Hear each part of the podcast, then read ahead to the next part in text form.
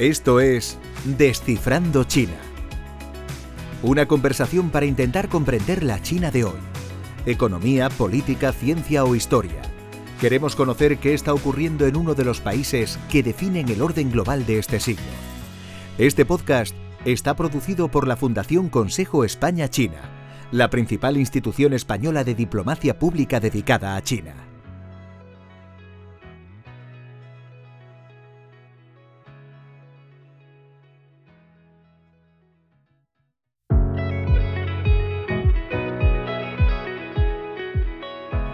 Hola, ¿qué tal? Bienvenidas, bienvenidos a un nuevo episodio de Descifrando China, el podcast de la Fundación Consejo España-China. Soy Jesús Gámez. La posición de China es una de las dimensiones más escrutadas, discutidas y analizadas de la guerra de Ucrania. Lo ha sido desde el principio, también en este podcast, donde nos preguntamos hace ahora un año si Pekín podría ser un amortiguador de la avalancha de sanciones que se le vino encima a Rusia después de dar comienzo a la invasión. Y lo sigue siendo cuando estamos entrando en el año 2 del conflicto. El bloque occidental sigue pidiéndole que se distancie de Rusia y que intervenga de manera más decidida para contribuir al fin de la invasión. Hoy en Descifrando China volveremos a preguntarnos dónde está Pekín en la guerra de Ucrania. Esperamos sinceramente que esta sea la última vez que tengamos que hacerlo. Nos lo vamos a preguntar en compañía de Jaime Santirso, escritor y periodista corresponsal con base en Pekín para medios españoles, principalmente el periódico ABC.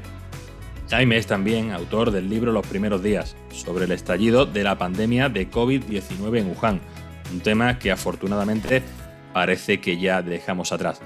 Saludos a Pekín, Jaime, ¿qué tal? Muchas gracias eh, por estar aquí con nosotros. Buenos días en Madrid, buenas tardes en Pekín. Buenos días, Jesús, buenas tardes. Eh, y nada, gracias a ti por invitarme, es un placer saludarte, sobre todo a un, viejo amigo de la vida en Pekín.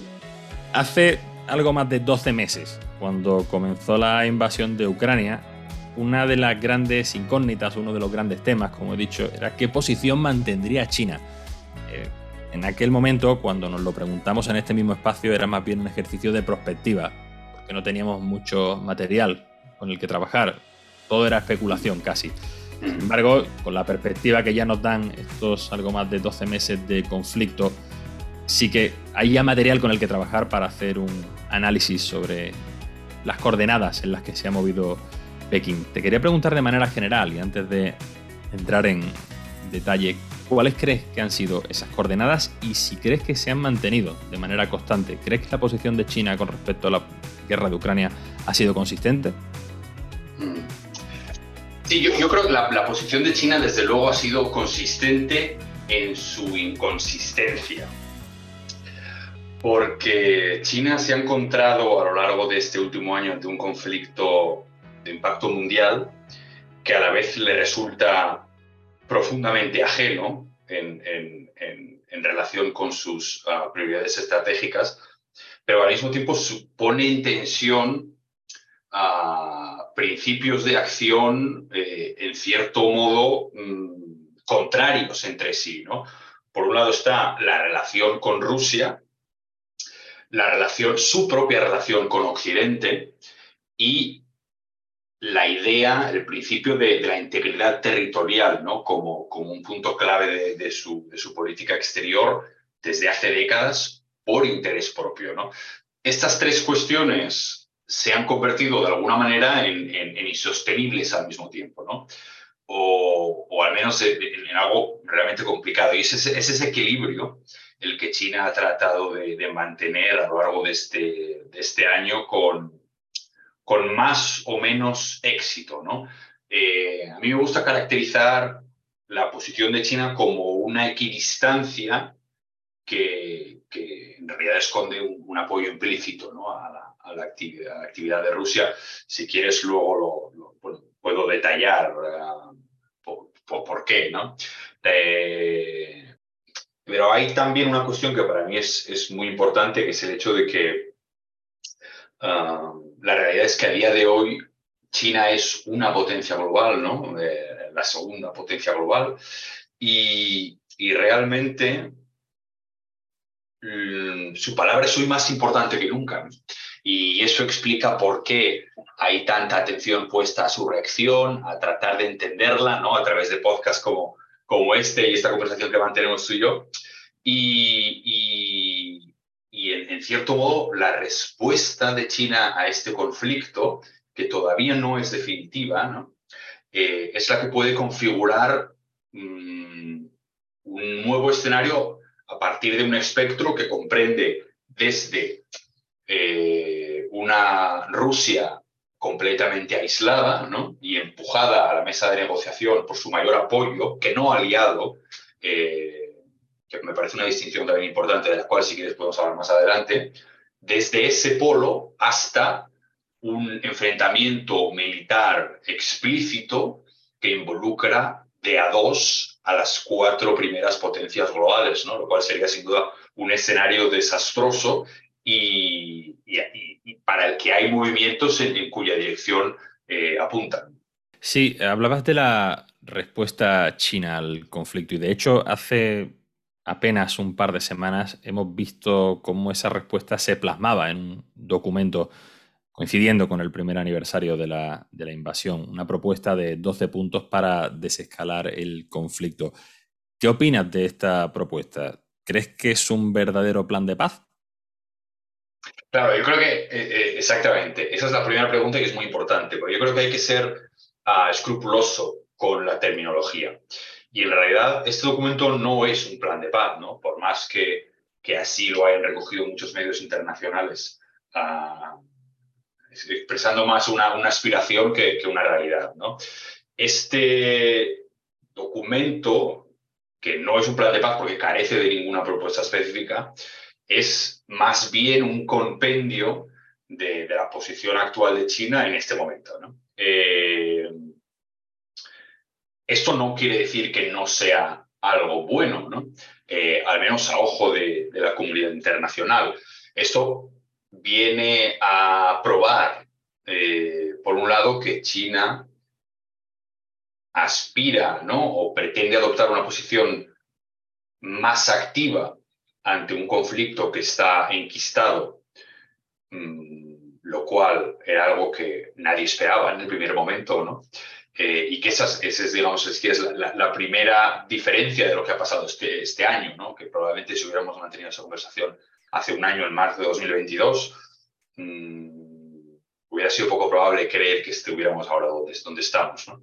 Eh, y al mismo tiempo, por ende, mm, Ucrania lo ha recibido con, como algo también positivo, ¿no? Aunque, aunque, aunque Zelensky se ha expresado al respecto de manera diplomática, ¿no? diciendo que, que, valora esa, esa, participación, pero también sin llevarse a engaño con el hecho de que China, de nuevo, no es un, poder neutral, ¿no? Eh, hay muchos, de nuevo, hay muchas maneras de demostrar esa tesis, una de las principales es que Xi Jinping es uno de los líderes internacionales que no ha hablado en ningún momento con, con Zelensky, mm, mientras que sí que ha mantenido muchas reuniones, incluso en persona con, con Putin a lo largo de este año. Eh, desde el punto de vista desde la, de la comunidad diplomática aquí en, aquí en Pekín, como te puedes imaginar, es algo de lo que se ha hablado mucho eh, estas últimas semanas. Y la posición general también es verlo como algo que de nuevo no es un plan de paz, no es esa mm, intervención eh, de China que las esperanzas más optimistas dibujaban, pero sí que es un paso adelante, es una plasmación de sus argumentos y que, como comentaba un, diplomático europeo con el que hablaba el otro día, que enfrenta a China sus contradicciones, esas contradicciones de las que hablábamos en la primera, en la primera pregunta, porque este, este documento, su punto inicial es el reconocimiento de la, de la soberanía, ¿no? Ah, por más que las tropas rusas están hoy, como han estado a lo largo del último año, en, en, suelo patrio ucraniano, en, lo que a todas luces es una invasión, eh, pese a que China en ningún momento eh, ha aceptado caracterizar lo que sucede en Ucrania como tal. ¿no? Y, y de nuevo, pues eso también es muy representativo. En este ejercicio de funambulismo aludías en, antes eh, a, que China está en cierto modo eh, bueno, en sintonía con Rusia, pero que no es eh, una verdadera aliada. te pediría que elaboraras un poco más sobre, sobre esta noción. China y Rusia tienen ah, más que una alianza, yo lo, lo, caracterizaría como una alineación de intereses, ¿no? porque no, no, no son ah, países que estén dispuestos a asumir un coste por la acción del otro, eh, sino que sus, sus intereses en la comunidad internacional uh, son compartidos ¿no? de, manera, de manera circunstancial. En ese sentido, el, el, la cuestión principal es el rechazo de la universalidad de los valores occidentales y del modelo democrático como, como algo hegemónico. Y, por tanto, digamos, eh, entre las dos tratan de hacer espacio para lograr una mayor mm, aceptación. ¿no? pero al mismo tiempo, mm, también su posición respecto a este status quo, status quo global es muy diferente. China es el gran beneficiado de la arquitectura global eh, y así lo ha sido a lo largo de las, de las últimas décadas y si su economía ha crecido al ritmo que ha crecido ha sido precisamente a raíz de una mayor involucración en la comunidad y en la economía global. Eh, Rusia, en cambio, es un, es un, perdedor. Y, y, de hecho, su invasión de Ucrania, uh, en cierto modo, lo que hace es dinamitar eh, esas convenciones que más o menos suponen el marco de la, de la geopolítica global. ¿no? Y, que, y que nos arrastra o nos devuelve a un contexto militarizado. ¿no? en ese sentido, yo creo que eso además es algo que es muy importante entender de la posición china. China no quiere o no le resulta beneficioso que su mayor, su, país más próximo uh, salga completamente desestabilizado y humillado del desenlace de, de este conflicto, sea ese cual sea, pero que esté dispuesto a ayudar a Rusia en mayor o menor medida no quiere decir que esté dispuesto a hacerlo a cualquier precio. ¿no? Ah, y el mejor ejemplo de eso es el hecho de que China ha respetado las sanciones que la comunidad internacional ha, puesto, ha impuesto contra, contra Rusia, lo cual uh, no es algo que de nuevo hace un año se hubiera podido dar por sentado. Y que dibuja ese apoyo implícito en el que el hecho de que sea implícito, de nuevo, es, es, es, muy, es muy relevante y sin duda tiene que ver con que, bueno, pues en cierto modo, Rusia ha colocado a China entre la posición de, elegir entre Rusia o, entre Rusia o, Occidente.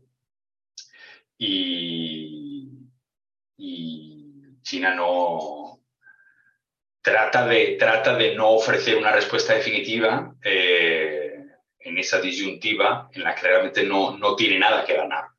Aludías a las sanciones, que creo que es eh, una de las, eh, desde mi punto de vista, dos dimensiones que, que, más han atraído el escrutinio internacional sobre la posición de China. La otra sería la de las armas, sobre si China ha, armado o, o, armará, o está armando, o está contribuyendo militarmente al conflicto. Iremos con esa después, pero me gustaría detenernos antes con un poco más de detalle en la de las sanciones.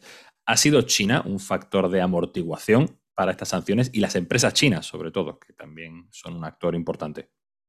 Hmm. Bueno, eh, sí, pero es muy importante tener claro que el punto de partida es lo que comentábamos antes, que China ha respetado las sanciones de la comunidad internacional, lo cual es muy significativo. Mm, una vez dicho eso, sí que es verdad que uno de los elementos que son más útiles a la hora de retratar ese apoyo implícito, implícito sí, pero apoyo de China para con Rusia es, son sus lazos comerciales.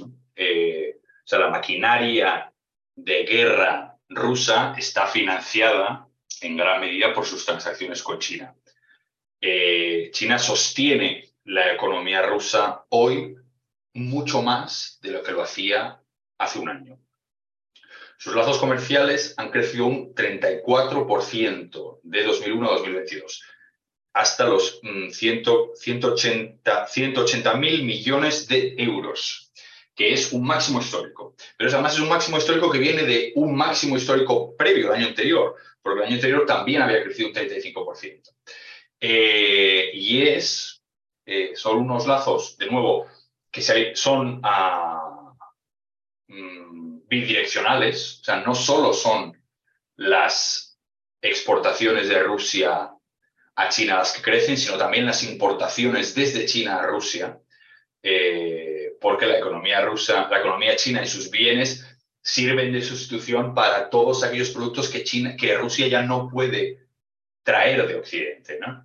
Ah, pero sin duda el gran polo de acción es, son las exportaciones de Rusia a China, que son en su gran mayoría energía, ah, porque Rusia y China tienen dos economías muy complementarias, y, lo, que, lo que aporta Rusia a China son materias primas, ¿no? ya sea ah, madera, o, pero fundamentalmente energía.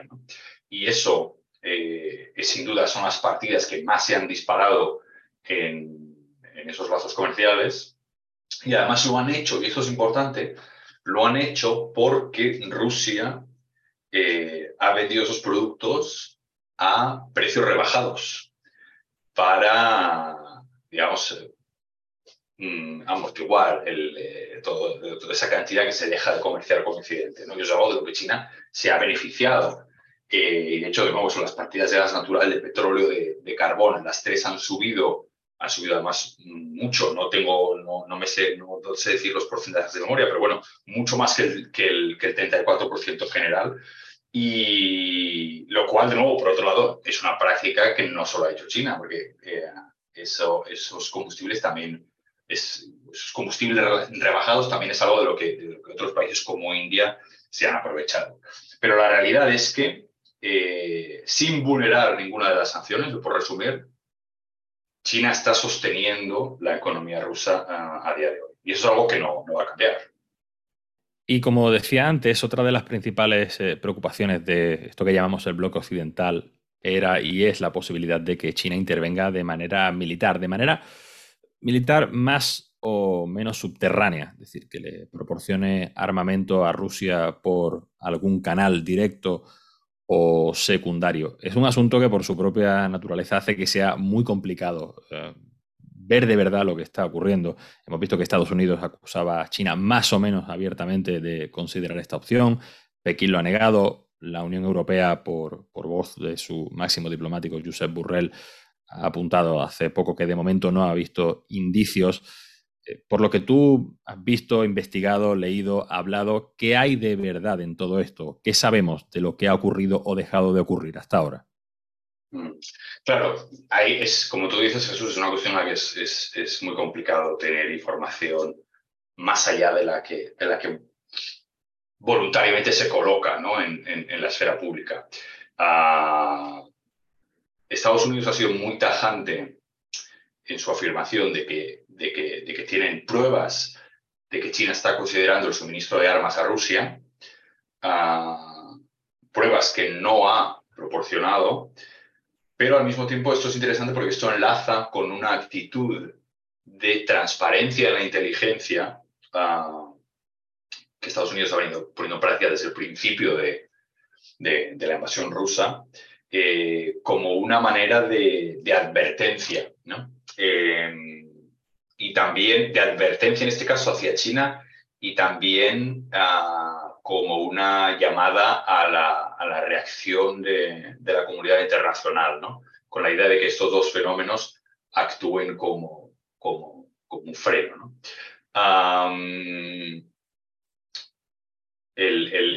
la publicación alemana El Spiegel hablaba en los últimos días de, de la posibilidad de que, de que, de que los objetos en concreto, ¿no? Esos, esas eh, armas serían drones de, de uso dual, ¿no? Se, exportarían como, como, como, bienes de uso civil, pero que también se podrían para usar para fines militares, etc. y lo que es interesante también es la, es la, es la reacción de, de Burrell, que como tú mencionabas, ah, también ha sido muy tajante. Uh, él comentaba haber hablado con, con Wang Yi, el jefe de la diplomacia china, quien había sido, ahora no recuerdo si era Wang Yi o era, o Qin Gang, el, ministro de Exteriores, bueno, uno de, uno de los dos. Creo que habló con ah, Wang Yi. En, Con Wang Yi, ¿no? Sí. Habló con Wang Yi, exactamente. Y sí, sí, eso era Wang Yi porque además recuerdo que él decía que él había tenido mucho contacto con él cuando Wang Yi. Sí, cuando eran ministros los dos, exactamente. Exacto, exacto. O sea que sí, pues, eh, Wang Yi. Y, que Wang Yi había sido muy claro, muy firme en, a la hora de, rechazar ¿no? Eh, esa posibilidad, no solo rechazar la idea de que es, algo que se estuviera valorando ahora, sino incluso a, a futuro. ¿no? Eh, lo cual, aunque no deja de ser una conversación interpersonal, si quieres, ¿no? sería el tipo de, de, mentira, si lo fuera, ¿no? Eh, que realmente destruiría, sería tóxica ¿no? para, para el ambiente de, confianza que las relaciones entre grandes potencias requiere. Ah, lo, porque lo, que está claro es que si eso sucediera, si China suministra esas armas de las que hablábamos antes, esos, esos dos escenarios ¿no? de los que China puede dibujar, eh, sin duda el suministro de armas a Rusia nos colocaría mucho más cerca de, un conflicto militar prácticamente explícito, ¿no?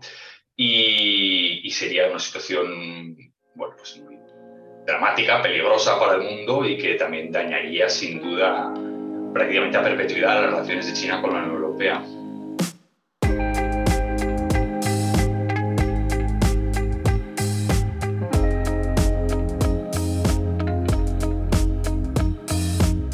Si te parece, nos quedamos en Bruselas un momento, porque estamos viendo signos desde hace semanas de que China ha iniciado una ofensiva diplomática para destensar un poco las relaciones con la Unión Europea, que sin ser tan espinosas como las que tiene con Estados Unidos, sí que es cierto y creo que esto no lo esconde prácticamente nadie, llevaban unos meses con una serie de, de asperezas. Hemos visto el reciente tour de Wang Yi por Europa para participar en la conferencia de seguridad de Múnich, también con unas paradas en capitales como Roma, Berlín, París.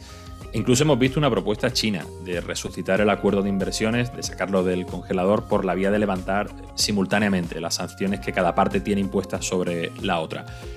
¿En qué medida afecta la posición china sobre Ucrania a las relaciones eh, con Bruselas? Claro, yo creo que, bueno, de una manera fundamental, ¿no? Yo encuadraría esos movimientos diplomáticos de los que tú ah, señalabas con, ah, en un contexto general de, reactivación. ¿no? China es un país que ha estado prácticamente tres años aislado del resto del mundo y, y cuyo gobierno ahora trata de, de representar ¿no? esa, esa, ese regreso, ¿no? esa, esa, esa vuelta al, al mundo y, lo hace tratando de aplacar o suavizar las, las tensiones que, que son uh, enormes, ¿no? prácticamente sin, sin precedentes en la relación con, con, Estados, con Europa, pero sobre todo con Estados Unidos. ¿no? Eh, ha habido muchos gestos para, para reconducir esa relación los cuales, bueno, pues se han visto abortados por el episodio del globo y, y demás, ¿no? Eh, pero si quieres, hablando, respondiendo a tu pregunta de una manera más específica sobre el contexto de, la Unión Europea, yo creo, por supuesto que la reacción de China respecto, bueno, en primer lugar, esa, esa uh, esa supuesta equidistancia ¿no? Eh, y, y, su, por ejemplo, pues su, eso, su, su, incapacidad de, de, condenar la guerra o, o, de siquiera calificarla como tal es algo que crea muchísima desconfianza en, en la Unión Europea. Eh, y yo creo que hay una cuestión uh, de raíz que, que creo que es, es, es, importante señalar, que es que yo creo que China tiene un, una una equivocación de planteamiento. Eh, el gobierno chino está tan imbuido en, la política de bloques y en la, hostilidad, creo, yo creo que, además sus circuitos de información eh, son tan internos, ¿no? Eh, ha pasado tanto tiempo aislado, ha habido tan, tanto, tan, poco intercambio, que yo creo que realmente su gobierno no entiende que la, invasión rusa de Ucrania es, un, es, un, conflicto en esencia europeo, no es un conflicto ah, estadounidense. es, es, muy representativo si, si, por ejemplo, tú ves ah, en, medios oficiales o el Global Times. el Global Times tiene algo que para mí representa esto a la perfección. Ellos tienen una especie de sección en su página web en la que hablan de la, de la guerra, mm, de la guerra de Ucrania. Y entonces tienen enfrentados, por un lado, a Putin eh, y por otro está, en esta cabecera, está Joe Biden.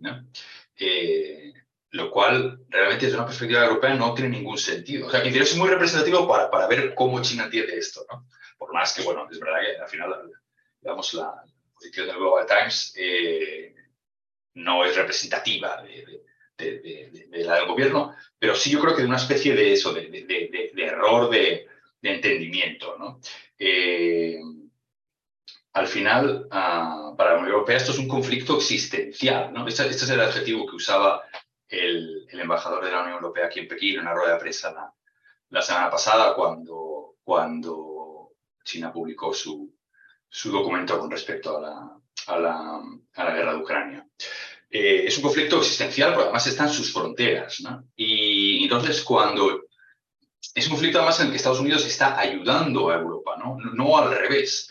Entonces, en su fijación de crear una división más que una división, un espacio que le permita eh, maniobrar en términos diplomáticos entre Estados Unidos y la Unión Europea, eh, esas llamadas a, la, hostilidad con respecto a Estados Unidos, ¿no? o, a exigir que Europa tenga su autonomía estratégica, lo cual es, es, es, una exigencia muy condescendiente, casi insultante. ¿no? Eh, demuestra que no, no entiende que, que, la gente que está aquí, el, escenario clave es, Europa. ¿no? Eh, otro ejemplo, si quieres, cuando Wang Yi va a la, a la cumbre de seguridad de, de, Múnich, en esa gira europea a la que hacía referencia, eh, digamos, pronuncia un discurso durísimo contra, contra Estados Unidos que realmente deja a, la, sala en una situación muy incómoda porque precisamente en, el evento anterior se había celebrado esa, esos lazos entre Estados Unidos y la Unión Europea y cómo había habido una, especie de despertar en la seguridad occidental en, este conflicto. Entonces yo creo que, por resumir y acabar, yo creo que eh, la ausencia de circuitos de información que tengan más interacción con el mundo eh, y esa especie de repetir uh, principios propagandísticos como mantra hace que realmente China tenga una perspectiva sobre la guerra de Ucrania que es en esencia equivocada. Y yo creo que eso puede mm, llevarles a tomar decisiones que desde Europa no, no, no, no, se van a entender. Porque lo que está en juego realmente, como para usar de nuevo ese adjetivo, es, es, es una cuestión existencial para la Unión Europea. Jaime, me gustaría concluir pidiéndote un ejercicio de prospectiva sobre la evolución de este eje Pekín-Moscú en las próximas décadas. Ya hemos hablado antes sobre qué sí, qué no, verdades, mitos, mentiras de esta alianza, abro comillas, sin límites, eh, como se la ha venido denominando en los, próximos, en los últimos años. Pero en las próximas décadas, ¿cómo crees que va a evolucionar este eje y qué consecuencias crees que puede tener en el sistema global de equilibrios, contrapesos, alianzas, enemistades? Yo creo, o sea, el eje Moscú-Pekín son dos pilares de, una relación triangular que tiene el, último vértice en, en, Washington, que ha configurado la segunda mitad del siglo XX después de la Segunda Guerra Mundial y lo que llevamos del 21. ¿no? Eh, la China, la República Popular China no se puede explicar desde su concepción. Bueno, es que realmente ni siquiera el Partido Comunista Chino, ¿no? con sus eh, ciento y algo años de historia, no se puede explicar sin la Unión Soviética, primero en la fundación del Partido Comunista, luego en, eh, la transferencia de conocimiento en, la fundación de la, República Popular en, en el 49, del mismo modo que la ruptura sino-soviética es un elemento, uno de los factores clave para explicar la, caída de la Unión Soviética, ¿no? Y que a su vez viene motivado por el establecimiento de relaciones diplomáticas entre China y Estados Unidos, que precisamente venía a tratar de realizar un, movimiento que aísle a la Unión Soviética tendiendo una cuerda entre, precisamente con de entre los dos países de comunistas, aquel que era más radical, ¿no? porque es esa diferencia eh, lo, que, lo que lleva a, la ruptura sino-soviética. Y es al mismo tiempo ese establecimiento de, em, de, relaciones diplomáticas entre China y Estados Unidos lo que introduce a China en la comunidad global y, por tanto sienta las bases del desarrollo económico vertiginoso que ha llevado a esta situación. Entonces, lo que estamos viendo es, es muy interesante porque es un momento en el que esos dos puntos del triángulo se acercan. ¿no? Se acercan a, con todo ese bagaje de esa historia complicada, convulsa, incluso con, con, conflictos territoriales, muy cerca de, de, enfrentamientos militares ¿no? en, los 70.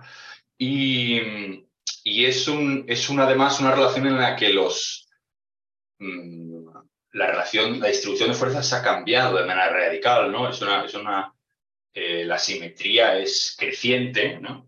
Y, y, desde luego la invasión rusa de Ucrania y la consecuente reacción internacional ha acelerado su proceso aún más. ¿no? Eh, los, los eh, académicos chinos acostumbran a remarcar el hecho de que, de que, que, Rusia es un país, es una economía similar a la de la provincia de, Cantón. ¿no? Ah, y, lo, cual es, muy representativo. ¿no? Y, entonces, en, todo ese momento tan convulso que, la, la, invasión rusa de Ucrania ha generado, ah, pues pone en peligro también un poco el mundo que, que, todavía juega a favor de los intereses de China. ¿no? Y, y, también subraya, si quieres, las diferencias entre, entre ambos, ¿no? o que no hay una una correspondencia absoluta entre sus reclamaciones. ¿no? En ese sentido, me parece muy, ah, muy llamativo ¿no? o muy significativo recordar que China, por ejemplo, no reconoce la soberanía de Rusia sobre, sobre Crimea. Ah, entonces, del mismo modo que Rusia tampoco reconoce la línea nueve puntos de China en el mar del, sur de China. Entonces, esa simetría va a seguir Mm, y se va a profundizar, ¿no? Eh, sobre todo mm, en función de lo que pase con, este conflicto. ¿no? Ah, el cual es muy complejo mirar desde una posición china porque en ciertos sentidos es beneficioso, ¿no? Ah, y en otros mm, todo lo contrario, como, hemos venido tratando de, de retratar en, esta conversación. Entonces, mm, China necesita que Rusia encuentre una salida intermedia, lo cual es realmente muy complicado porque es un conflicto muy, muy maximalista ¿no? en, sus, en sus ambiciones y, en, y si quieres, una perspectiva ah, moral, ¿no? y se ha convertido en una cuestión existencial tanto para Rusia como, como para perdona, como para Ucrania, como para, como para Putin y por ende para su Rusia. Y, esto lo que viene a, si quieres, a, remarcar y así acabamos, como hablamos al principio, es que es muy importante este conflicto, que es un conflicto en esencia, es un conflicto global, es muy importante, no, se puede tener una concepción absoluta sin entender la posición de China al respecto, ¿no? Lo cual es una de las grandes novedades de, la geopolítica en términos históricos, ¿no? O sea, que, realmente no se puede tener un conocimiento global sin entender lo que pasa en China. Y por eso, bueno, el trabajo como el que hacéis vosotros es, es, es tan importante. Y pase lo que pase, eh, pues China tendrá que tener una voz más o menos explícita, pero sin duda sustancial, en, ese, en esa resolución del conflicto que todos esperamos que ocurra lo antes posible. Jaime Santirso es eh, periodista, es escritor, corresponsal eh, de ABC en Pekín. Jaime, muchísimas gracias por acompañarnos hoy, por ayudarnos a descifrar este asunto tan proceloso y tan complejo. Muchas gracias a ti, Jesús, ha sido un placer. Puedes seguir la actividad de la Fundación Consejo España-China en www.spain-china-foundation.org, suscribiéndote a nuestra newsletter o a través de nuestros perfiles en Twitter, LinkedIn, Facebook e Instagram y nuestro canal en YouTube.